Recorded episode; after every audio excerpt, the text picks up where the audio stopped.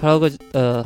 ，Hello，大家好，这里是 Coke，然后我是主播老猫。大家好，我是小黑。呃，今天大家听到刚刚才的音乐啊，然后是一个很欢快，勾起大家很多人回忆的一个音乐。然后这个，但是我们说的可能并不会是那么一个愉快的事情。呃呃，大家这个可能各个渠道吧，或者说有的人对游戏圈子这个东西不太了解，就是可能不太清楚，就是呃，我非常敬重的一位企业的领导人，一一个公司的社长，在这个我们周二的时候，应该对是对，好，刚刚去世。呃，那个这位社长就是岩田聪先生，然后其实我此刻的心情是比较沉重的，嗯，比岩田聪更有名的应该是他的这个公司。对，啊、他的这个公司也就是大家现在听到的这个音乐、这个游戏的制作公司任天堂。然后呃，很多节目也就是包括网上就会有很多这个任天堂这个公司的发展历程的所有的介绍，嗯嗯然后包括岩田聪的这些生平，大家可以在这个 A 九、AV 九 G 这些呃游戏比较 垂直一点的地方都可以听得到。嗯所以我我觉得今天我们主要说一说，就是呃，一个是我们对游戏的一个回忆，嗯，就儿时游戏的回忆，然后其次我们就是会说一说，呃，任天堂，就我们对任天堂这家公司，包括主要是我为什么这么喜欢这家公司，然后为什么甚至是很崇敬这家公司，没错。然后这个呃，因为小黑可能这个身为一个文学青年，可能不是那么喜欢电子游戏啊。对，小时候可能最打的最多的游戏，可能就是超级玛丽和魂斗罗吧。嗯，对，啊、你是先玩的魂斗罗还是先玩的超级玛丽？哇，啊这个问题真的好难回忆啊。呃，印象中可能差不多同时吧。差不多同时，哦呃，大概是在多大的时候？呃，上小学阶段，可能七八岁的样子吧。呃，那那哦，那可能我会比你早一些些。嗯，然后那个你当时是就是简单的说一句，你觉得哪个更好玩一点？玛丽还是魂斗罗？呃，还是觉得玛丽更好玩一点。是啊、你是一开始就这么觉得，还是说就我都玩过，然后玩了很长一段时间？因为可能我们小时候嗯这个游戏卡带一些资源不是那么丰富啊，嗯嗯。大家包括没有那么强的经济能力，说我去购买很多的游戏，嗯，然后可能就是两三盘的游戏反复的玩，反复的玩，是，对吧？但是一开始接触下来的话，就觉得，呃，男孩子本身其实是喜欢这种枪啊什啊么这些魂斗东罗西，这种对。但是这个超级玛丽这个游戏，就是说关卡这关卡这些方面比较丰富嘛，嗯，对，对。然后它那个就是它那个画面，就是那些那些情节也也觉得玩就更耐玩一点吧。对对对，嗯就我其实一开始的这种感感受，就是我应该是在四岁还是五岁的时候，啊，我是我是呃先玩的魂斗罗，嗯然后然后觉得特别好玩，然后嗯嗯而且最关键它可以双打，就这对，个没很有错意思，。嗯然后，但是呃，再往后一些，就稍微年纪再大一点点，大概嗯嗯在上小学之后，就会觉得玛丽要比这个魂斗罗首先要难很多。嗯嗯就它看上去前面一两关很简单，嗯嗯是吧？然后越玩到后面越越觉得特别特别的难。嗯嗯，然后其实，呃，包括现在今天到直到今天为止，这个呃 Super Mario 就第一代的 Super Mario 也、嗯嗯也是这个所有游戏的学校，就是嗯呃我们可能。在一个发展中国家没有这种学校，但是嗯嗯在电子游戏比较发达的，像美国、日本和法国，都有专门的学校去，呃，训练那个学生来去设计这些关卡。啊那，这个超级玛丽永远都是他们的必修课，哦，就是必须去修，包包括为什么有呃这里要设置一个蘑菇啊或者是或者是这样的，教科书式的游戏。对嗯对。然后呃，觉得最有意思的就是呃，超级玛丽里面设置了很多的隐藏的一些嗯东那个要素，对对对对比，如说这个讲命菇是大家嗯嗯嗯，特别津津乐道的一个对地方，因为我们那时候特别容易死，对不对？然后就是这个。呃，大家总总要去挖一挖哪里有这个江民菇这个东西。对，然后这个，呃，那这个小黑你，你对任天堂这家公司是大概有没有什么样的一个印象？ 我觉得还是蛮能代表，就是大嗯多数人的这种，对我我们的那个印象可能就是这种游戏的卡带，嗯然后后来那个前两年看过一个报道，嗯，就是贵报出的，对， 嗯呃，大概的意思就是说，我我如果没记错的话，就是呃，任天堂在中国虽然嗯这些游戏卡带就我们小时候玩了这么多，嗯，但是好像它并没有从这里面挣到一分钱啊对，实际上是呃，刚好扯到我的家乡，啊，有一家叫福金科技的公司，嗯其实是为广大青少年带来了很多无比美好的童年嗯啊啊，，它是是那家公司开始出的这种盗版技术，嗯然后直到所有的这种兼容机，我们、我们嗯可好听一点这么说吧，嗯，就小霸王，然后步步高，嗯，是类似这些厂厂家。是，哦，对，还有个东西叫学习机，对吧？对对对，对对，那那个是 从来没有用来学习过。 对，我觉得那个是挺巧妙的一个方式啊。是，然后这个， 呃，我算不上一个资深的，在任天堂的粉丝圈里面，嗯这个我们把粉丝管作叫任豚，嗯，哦啊，哪然个后豚呢？海豚的豚。哦，就是猪的意思，呃，对， 因为然后我们总会开玩笑说这个叫任地狱，啊，因为任天堂实际上是一个非常懂得赚钱的一个公司。嗯嗯呃，我举个例子，呃，最有名的一件事是在这个呃我口袋妖怪。第一版发售的时候，嗯最早只有这个呃，制作人叫这个田尻智，嗯嗯，然后呢，呃，他最早出了口袋妖怪，所有的游戏都出好了，准备要发售的时候，呃，被宫本茂还是就宫本茂是马里奥之父，嗯然嗯后这个还是岩田聪给打住了，说，啊哎，你等等，啊，你不要这样发售，嗯嗯你分两个版本发售，啊，哎然后呢，每一个版本就是大家应该会熟悉口袋妖怪最早的一个剧情，就是嗯嗯会到博士那里去嗯选择三个精灵球，对吧？就嗯你选一只。嗯啊然后呢，他们就把游戏重新修改了一下，就是嗯在不同的版本里面，你首先会遇到不同的这个这个神兽，也就是啊那个封面的怪兽。啊呃，最早是没有的，后面在经营后面加上去了。其次就是在你最早开始选的那三只口袋妖怪嗯选择之后，你再也不会碰到这三只口袋妖怪，你就再也不能收服它们了。啊你就是如果你想收集齐所有的口袋妖怪的话，你就必须买两个版本，甚至三个版本。啊，然后？呢，不停的去 用这个红外线做通信交换，嗯嗯。所以任天堂一直是一个比较懂得如何吸金的一家公司，啊是，就是我们一直叫它一个任地狱。嗯然后那个呃，说到就是任天堂，可能慢慢的就我觉得大对大多数人来说淡出了大家的这个视野啊，嗯嗯应该是在这个我觉得是 GBA 之后了，嗯，，就是是在 NDS 时间，就是对大多数人来说，嗯呃，GBA 你你有没有一个嗯，不了解，就没有大概的印象是吗？是就是一个掌机啊啊，啊，然后我觉得应该是在我们上小学的时候，或者上初中的时候，嗯就属于那种高富帅才能买得起的那种。啊，就有点像那个什么 PS 那种，对对对对对，有点像啊 PSP，、啊啊但是啊它是比较小一点的，啊啊，很像这个诺基亚原来出过一哦款手机叫 Engage，、然后那个那个我觉得是当年是嗯高富帅标配。对，就是那时候应该同学里面有有人玩这种东西，然后只要谁在下课时间掏出来，嗯就是嗯就是当时我记得我上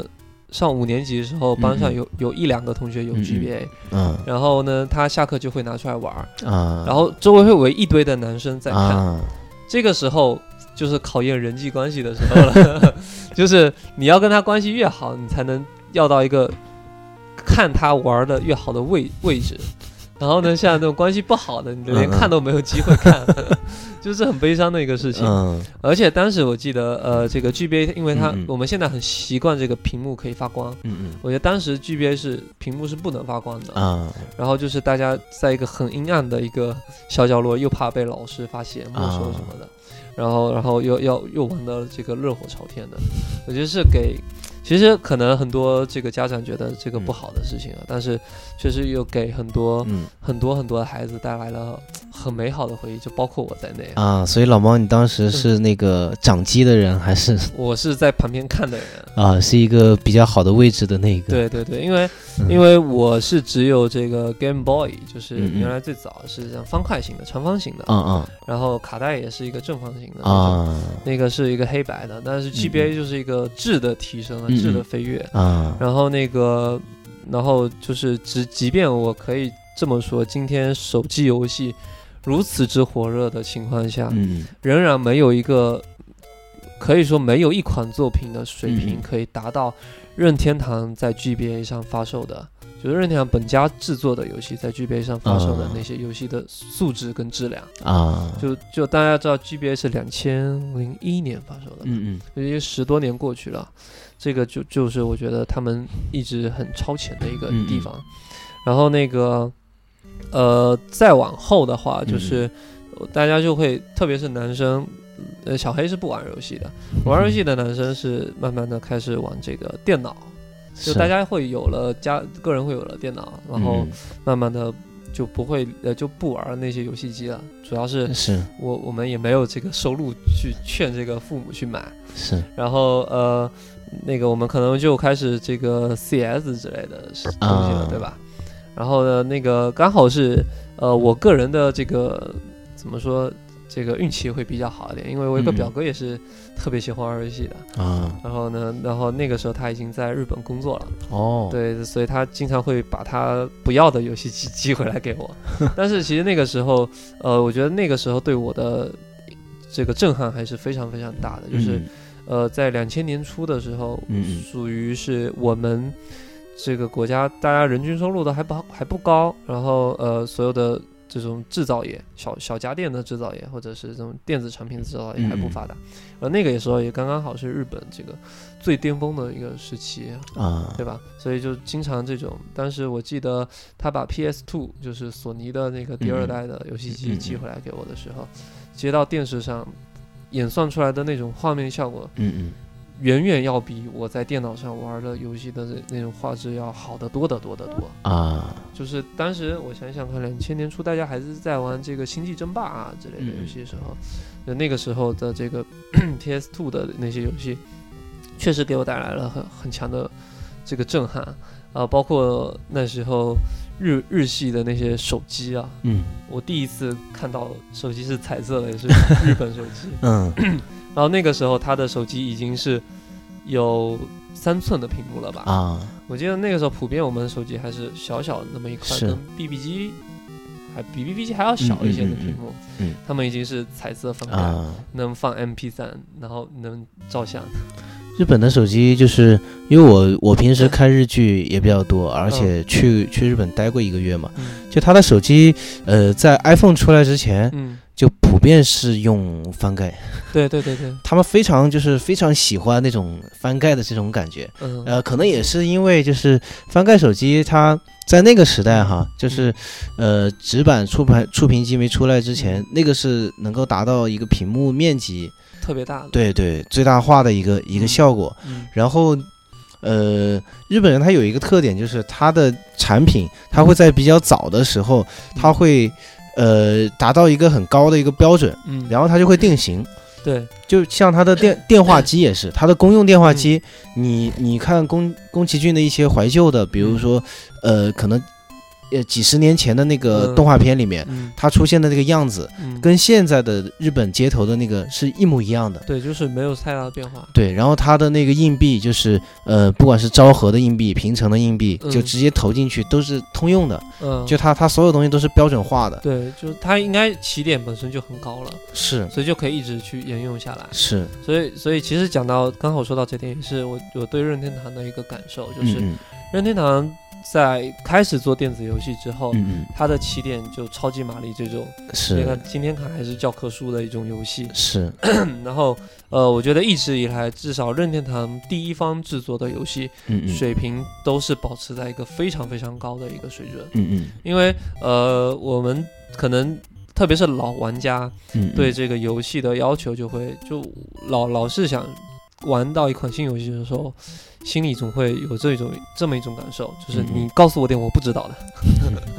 对吧？然后，然后那个，我觉得任天堂一直是在不断的去突破这个老玩家的这个感，这个啊对游戏的认知啊。啊，呃，最最典型的一个例子，也就是直到今天一样被所有的游戏媒体，就嗯嗯垂直媒体嗯排在这个第一的游戏，就是这个《塞尔达的石之底》。嗯啊，就是，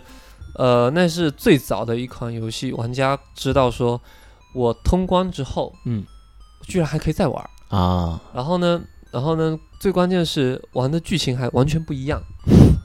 然后就震惊了。而且，嗯而且他在第一遍你的这个流程的时候，告诉你了你一个故事，然后你嗯达到结局的时候，你以为这个故事已经结束了，嗯嗯打到呃你通关之后，开始第二遍的时候，你会在不同的一个地方去收到信息，发现原来那个故事并不是我理解的那样，嗯，还有一个哦完完全全新的一个故事模式，是，就是在原来的故事上再做了加工。嗯嗯我嗯。觉得这个是极其高的一个一个一个标杆。啊，这个我觉得可以，就是讲一嘴，就是嗯跟这个文学的关系。嗯它其实就有点像是，呃，有有一种文学观念在里边了，嗯就是一一个叫环环形叙事，啊对对，就是它它这个故事，呃，它的那个叙述并不是从一个事件的开头开始叙述啊，对没错没错。它可能是从事件的中段嗯开始叙述，然后到了结尾再再返回来，嗯呃，回回过头来叙述这个事情的开头，嗯然后发现这个东西它本身是一个环环状的，它嗯是呃呃比较经典的有一部电影叫做那个《死亡游轮》，啊它就是它就是这样一个一个一个结构，然后它在这个呃事情不断的这个因果循环的这个过程当中，你会发现不断的突破你对这个事情本身的认知，对嗯，然后这个游戏。游戏本身呢，就是现在我们就是做文学批评嗯这一块儿的一些呃学者，嗯他们就也是可能这个批评家嘛，就是嗯批评来批评去，觉得没东西 玩了。哎，嗯后来呢，这个中年的到了中年，忽然玩起游戏机，就发现说，哎，嗯说这个游戏它，呃，是最好的文学。啊它对怎么说呢？就是它是一个新的。新的就是本质上，它的那个机制跟文学不一样。嗯就呃，文学它有有点像那个电视节目，就是嗯它是一个一本我道的对，对就是我我是一个传播者，然后嗯你是一个接受者，对然后这个游戏它是一个，就是我我我把这个东西做成了一个软件以后，嗯每个人你玩是玩出了不同的故事，对没玩错出了不同的那个过程，嗯然后就是。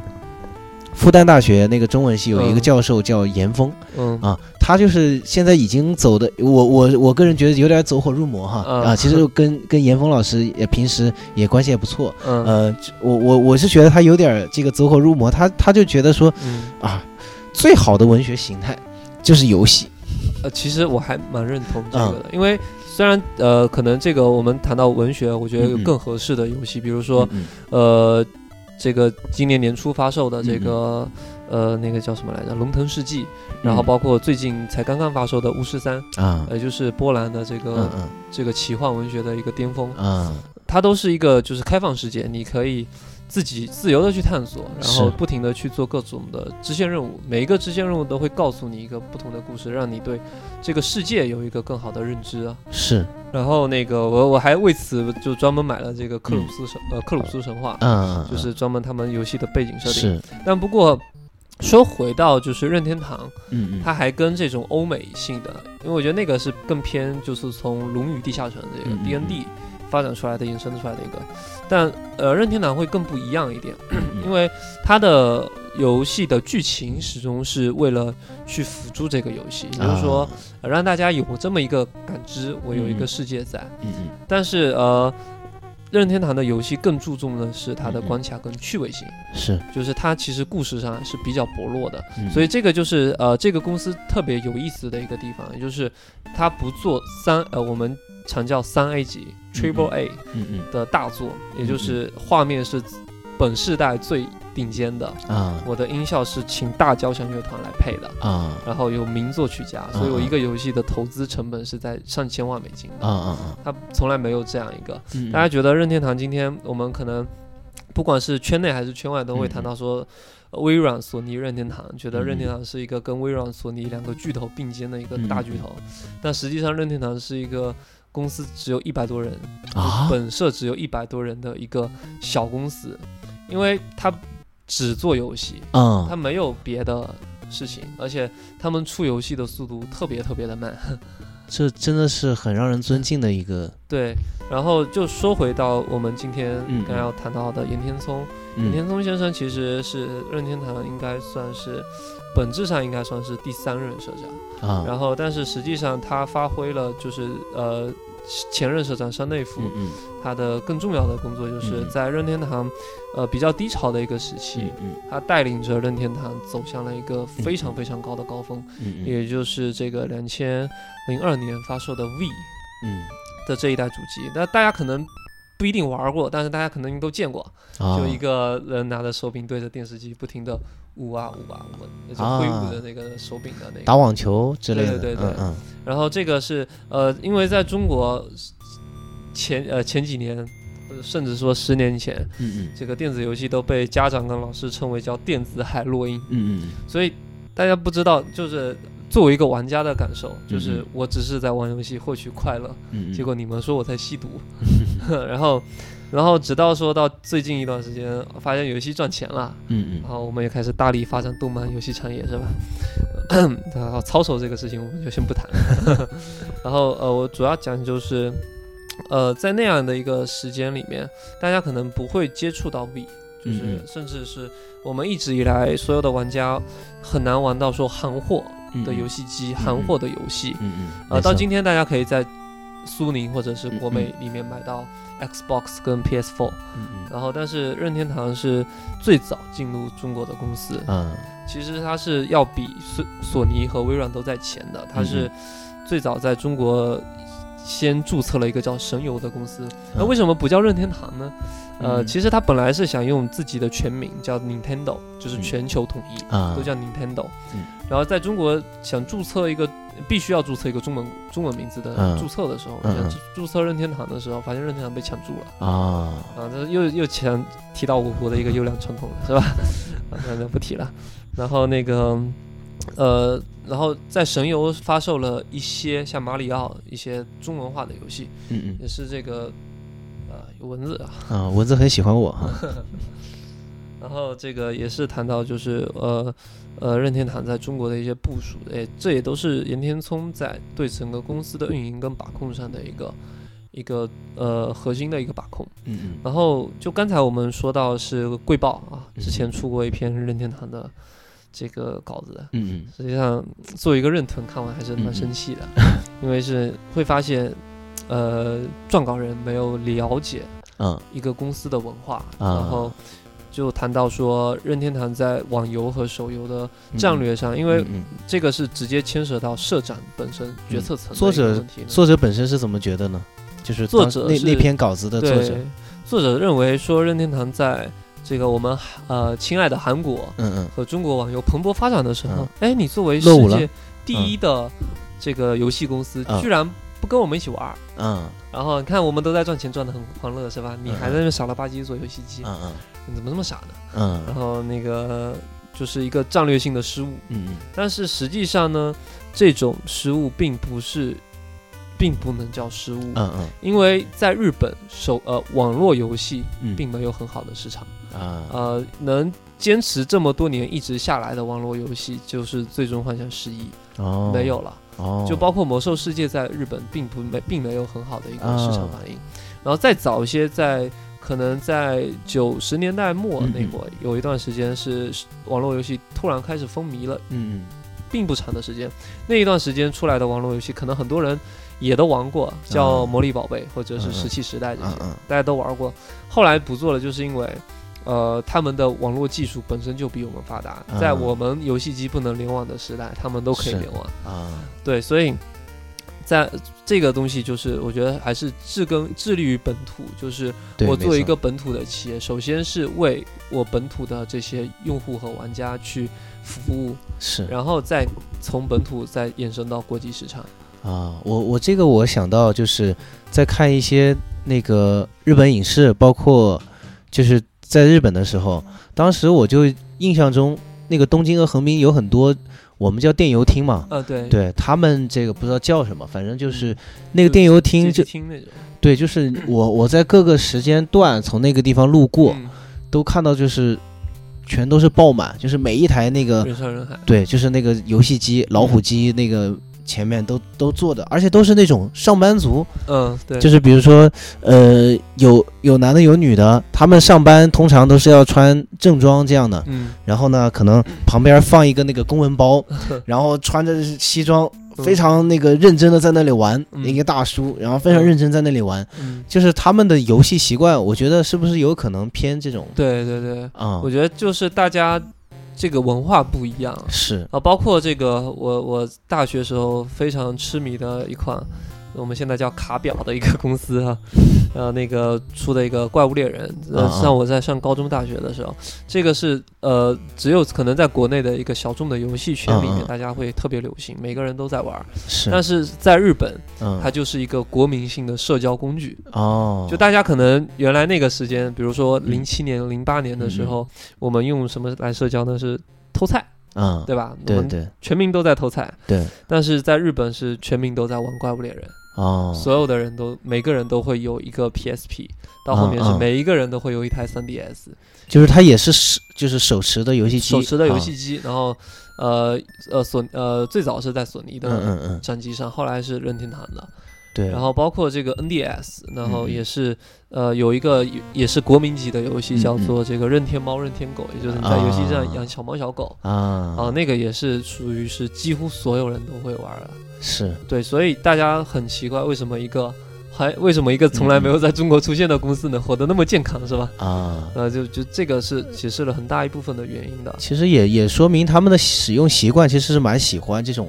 就是嗯，手手动这种感觉更强一点对的，对对就是对，不有过有这种器物的感觉的东西对，然后但是另一个层面说回来，嗯嗯就是为什么日本或者是美国，但美国也也嗯嗯非常有任天堂的这个文化。嗯应该说，日本那么多游戏公司，唯一在北嗯嗯美是形成文化效应的，只有任天堂。嗯啊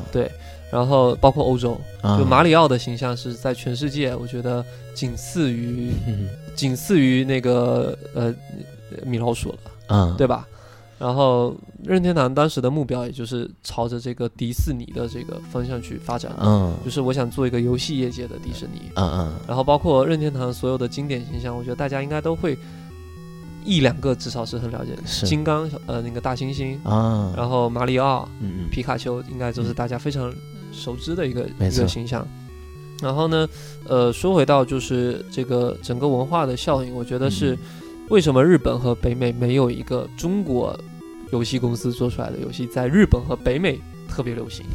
从来没有，嗯或者说韩国也好吧，嗯嗯那个我们会发现。永远都是中国跟韩国两个国家的嗯玩家群抱在一起玩，啊然后全世界人都很莫名其妙的看， 哎，在玩什么呢？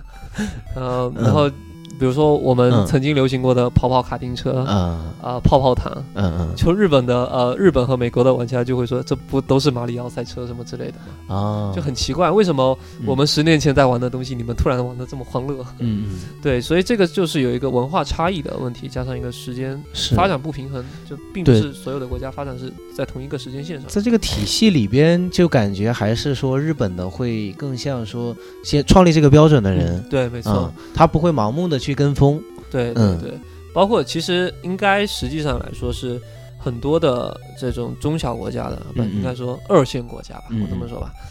在跟着这些最领先的国家再去嗯嗯发展。就像今天，直到今天，中国电影拍了一百多年，嗯也没有创造出一种电影语言是法国和好莱坞没有的，是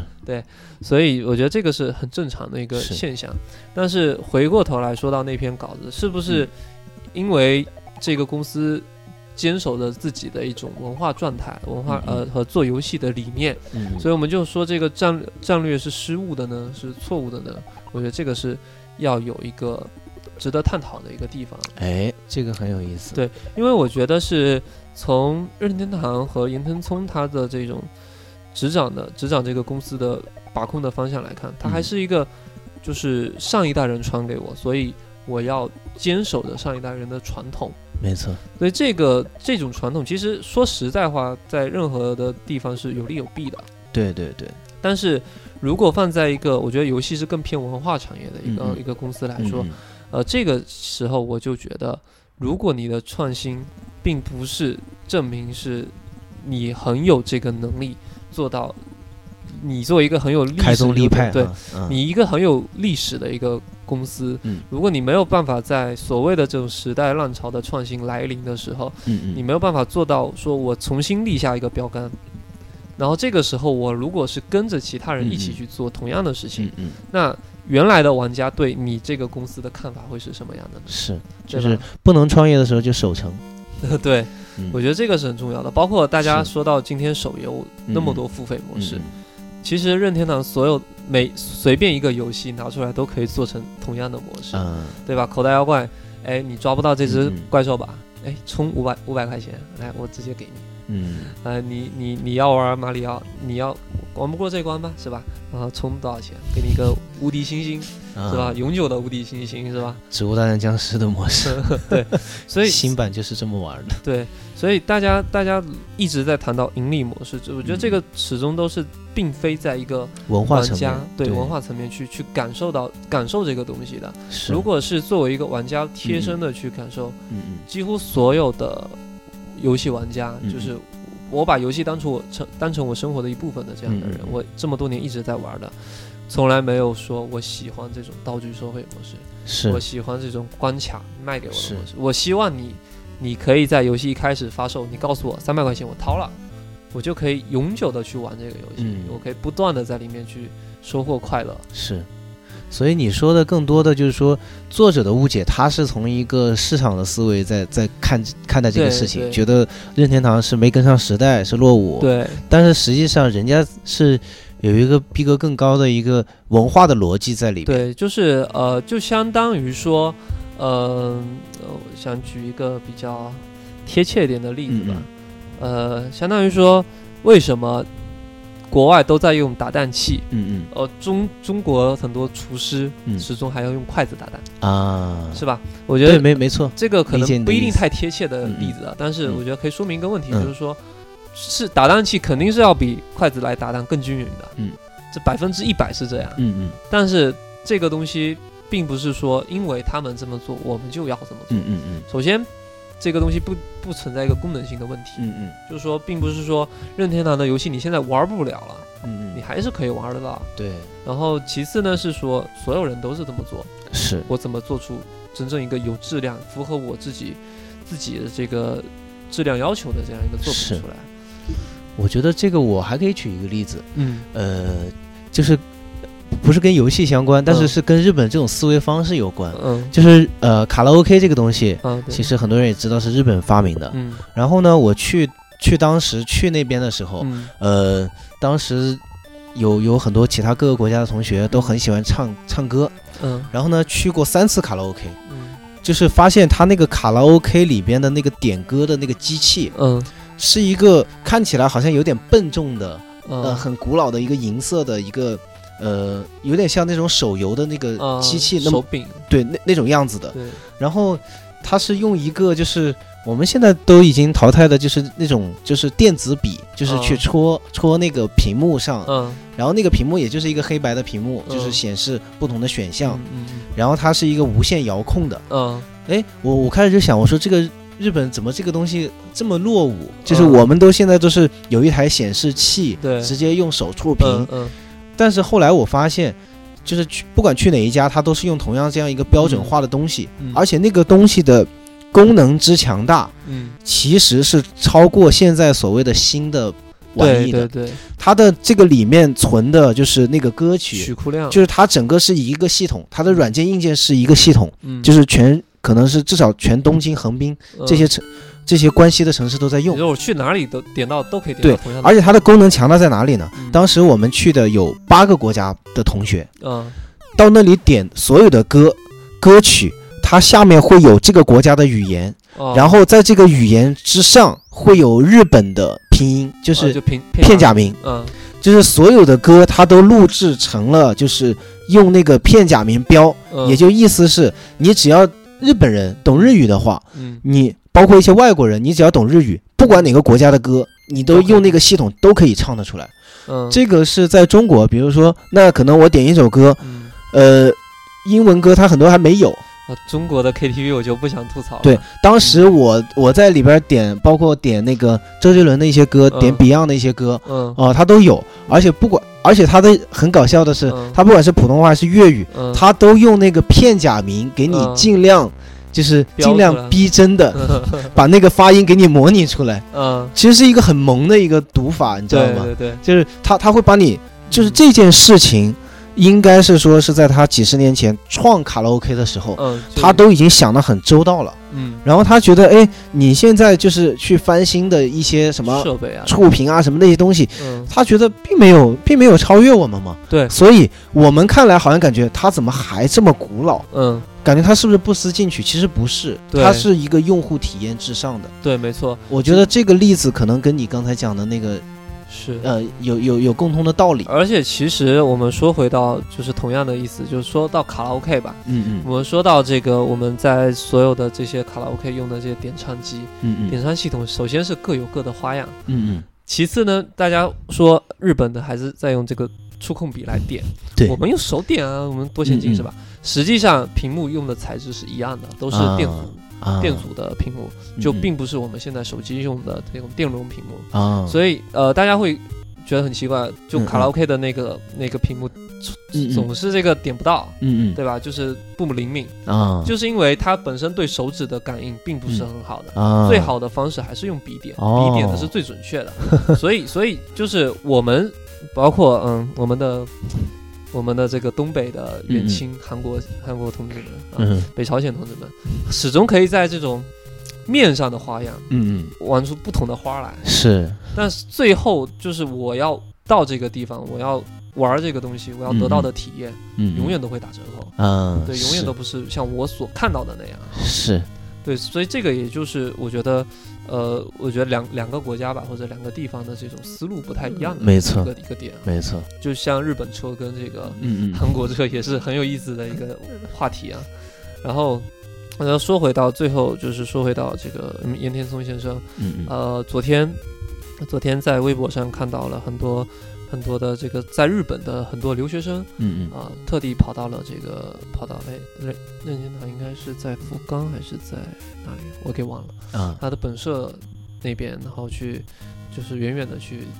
远远的看着嗯那个葬礼，就是啊岩田聪先生的葬礼。啊呃，因为那个任天堂在最后期的，呃就最最近几年就开始不做大型的发布会了。嗯然后他们一直在做一个叫直面会，嗯啊就是相当于我用优酷，他们可能叫嗯嗯 Nico Nico 这样的小平台，嗯用自己的官网，然后直接去直播一个小视频。嗯啊然后首先因为小小小公司没什么钱，嗯是没有办法像索尼和微软那样嗯嗯铺开了场面来来大弄特弄。嗯然后那个在最近几个月，有看到岩田聪出出在出现在这个直面会的时候，就已经明显的感觉他很呃销售了非常多了，啊所以没有想到是对很多的认犯来说，没有想到是他走的那么早。嗯嗯然后昨天看到微博上还是非常感动的，就是嗯很多的玩家，就是可能我们整个成长的经历，嗯嗯都被他深深的影响过的这些人，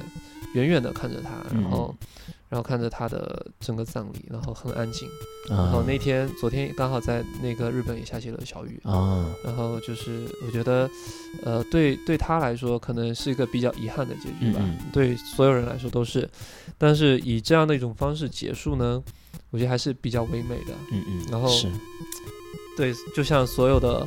这个玩家就对他的祝福一样，就是很希望他能到另外一个天堂去。就他活的时候创呃不能说创办，接掌了一个任天堂，然后很希望他在死呃死掉之后 能能到另外一个天堂去啊。然后呃说到有点感伤了，那个最后我们找一个岩田聪先生这这个制作过的游戏的配乐吧。嗯，嗯让我找找。老毛今天真是动情处几度哽咽。呃，确实是因因为其实有很多的很多的话没有没有没有讲，但但嗯确实是很希望这个所有的玩家就是我们依然还能快乐的玩游戏啊。就是呃，所有的玩家可能应该也都会懂，就是嗯嗯从来不会被手游和和那些我从来我们不可认可的东西来影响。好，那最后我们哎，刚好这张专辑没有，那个呃，有一个小游戏是这个等于说是开创了游戏物理引擎的，叫 Balloon Fight，就是气球大作战。啊从来没玩过啊。那我们最后听听这个比较怀旧的一个巴比特音乐。